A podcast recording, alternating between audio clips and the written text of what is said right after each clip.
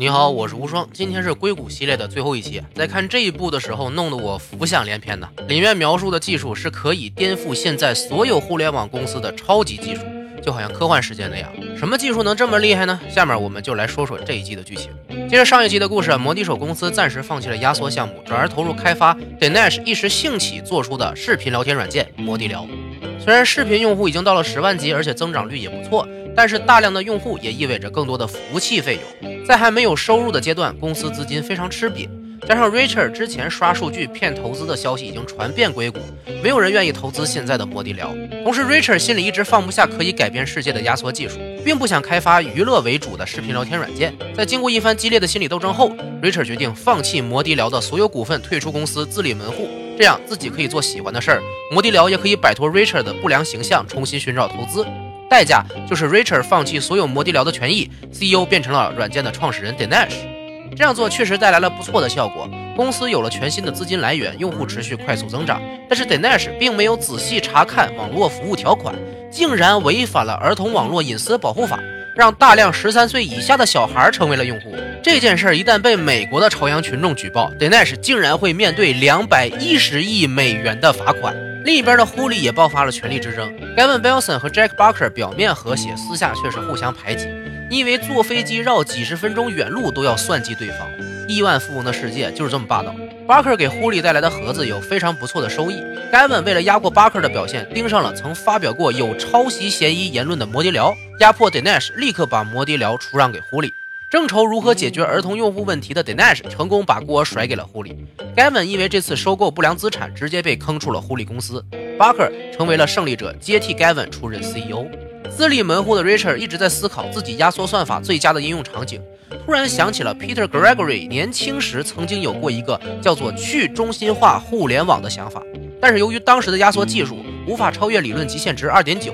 以及没人预料到智能手机如此普及的状况，所以 Peter 放弃了这一想法。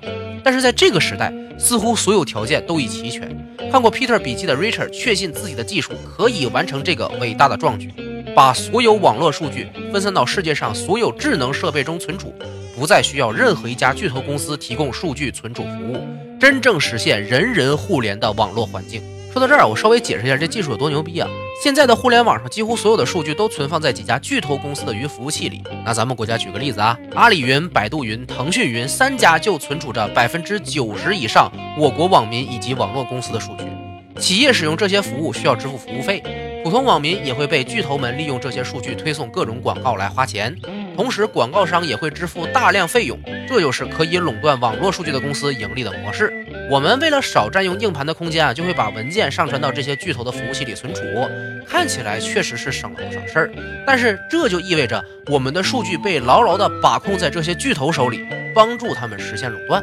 剧中 Richard 提到的超级压缩技术，就是把每个人的网络数据彻底打碎到每一个可以联网的智能设备中存储，形成一张无限交错的大网，就好像最近的理财产品啊。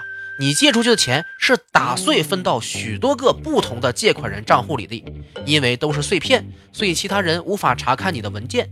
但是只要有网络，你就能随时查看你存储在别人设备里的文件，还不占自己的设备空间。一旦这种技术真正实现，所有巨头公司的云服务就没法赚钱了，因为我们没必要再把数据集中放到他们那里，让他们垄断。这就是去中心化的互联网。想象一下，你在手机里存储的文件都不占空间，瞬间就能查看，也不费流量，是一种什么体验？你应该可以理解剧里为什么说这个技术可以改变世界了吧？就在 Richard 意识到自己可以完成这一设想时，却发现需要一个技术专利许可。但是专利拥有者不是死去的 Peter，而是曾经和 Peter 一起创业的 Richard 的死对头 Gavin Belson。虽然非常别扭。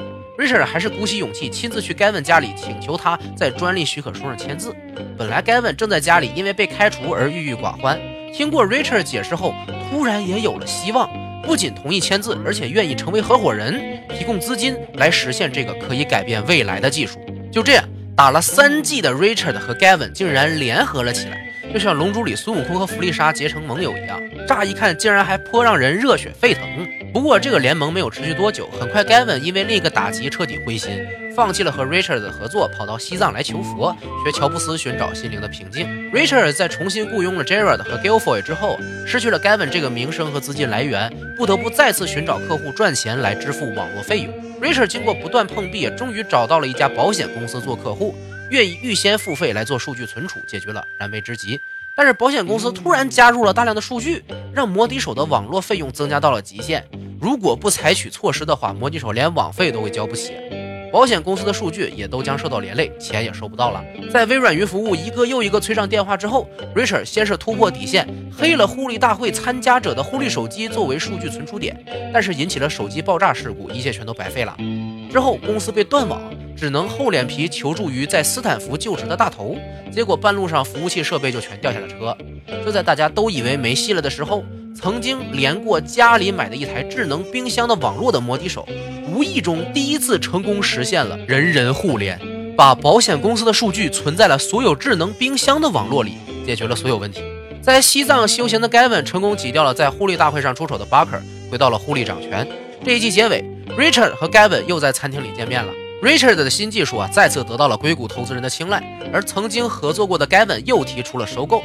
但是 Richard 霸气外露，不仅拒绝了 Gavin，还豪言将来可能是由摩的手来收购狐狸。就这样，第四季结束了，摩的手和狐狸的战争将在下一季继续。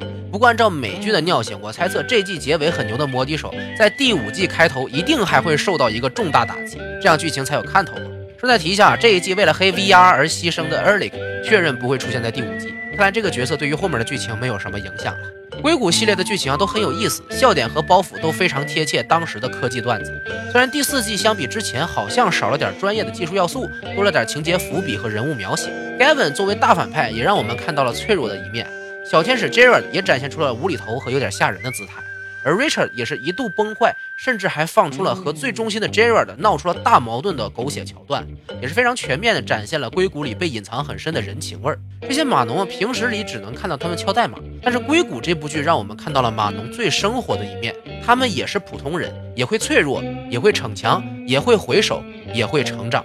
硅谷系列能把一个看似非常无趣的职业故事给讲得这么有意思，这么有吸引力，确实要感谢剧组的编剧、导演。演员等等工作人员的创作，让我们欢笑的同时，也可以期待未来科技的进步，顺带着讽刺一些血淋淋的现实。硅谷可能不是一个大制作，但一定是一个良心制作。好作品都值得被知道和被欣赏。硅谷系列的节目今天就讲完了。如果你觉得无双的节目不错，可以关注无双漫谈的新浪微博和微信公众号，表示对我的鼓励和支持。微信公众号里回复“硅谷”两个字，可获得高清原片资源。今天内容就到这里，我是无双，下期再见。